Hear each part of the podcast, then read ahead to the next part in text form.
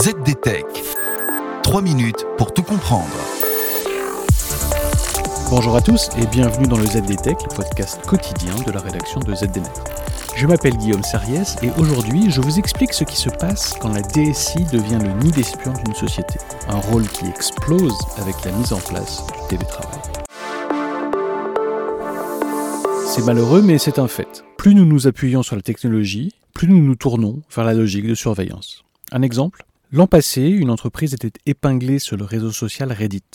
Elle mettait à disposition de ses employés une messagerie instantanée qui permettait de configurer trois statuts possibles inactif, disponible ou en réunion. Sauf que le système de messagerie enregistrait en sous-main un employé comme inactif s'il ne touchait pas son clavier pendant 5 minutes. Génial, non? On pourrait penser que ce type de comportement de la part des employeurs est ultra minoritaire et idiot.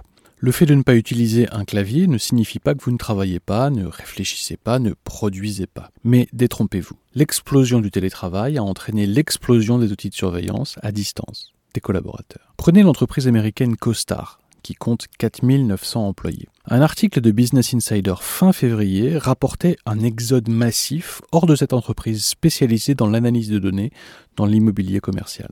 Rien que de très banal au premier coup d'œil car bien des gens choisissent de quitter des entreprises de la tech tout le temps pour de multiples raisons, surtout dans le contexte actuel de tensions extrêmes dans des emplois de développeurs par exemple. Sauf que chez CoStar, le malaise des employés venait de la transformation de la DSI de l'entreprise en véritable nid d'espions.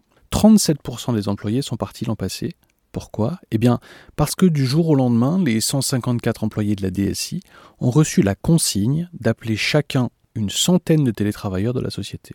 Le prétexte Eh bien, vérifier que leur VPN fonctionnait correctement. Mais surtout, ces membres de la DSI devaient noter la rapidité du décroché de l'employé, s'il activait ou non sa webcam pendant la réunion. Ils devaient aussi détecter dans quel lieu travaillait l'employé et s'il était habillé de manière professionnelle. Oui, c'est-à-dire pas en short ni en tong. Si l'employé ne répondait pas à l'appel trois fois, eh bien, il était mis sur une liste noire. Et certains ont depuis été licenciés. Oui, trop souvent, la technologie est utilisée comme un substitut à d'autres compétences, comme la gestion par exemple. Dans ce contexte, est-il si surprenant que certaines entreprises aient soudainement du mal à recruter de bons employés, ou n'importe quel employé en fait? Sans compter que l'on peut se demander ce qu'il advient des employés de la DSI chargés de cette surveillance. Je connais quelques informaticiens. Et bien sûr, sous le sceau du secret, ils m'ont aussi parlé de demandes occasionnelles de la part de la direction pour surveiller les employés des demandes qui leur retournent l'estomac. Lorsque je leur demande comment ils gèrent ça, eh bien, ils haussent les épaules et ils font comme si cela faisait simplement partie de leur travail quotidien. Maintenir le réseau informatique et espionner de temps à autre. Et voilà, normalement on a fait le tour du sujet. Pour en savoir plus, rendez-vous sur zdnet.fr et retrouvez tous les jours un nouvel épisode du ZDTech sur vos plateformes de podcast préférées. ZDTech.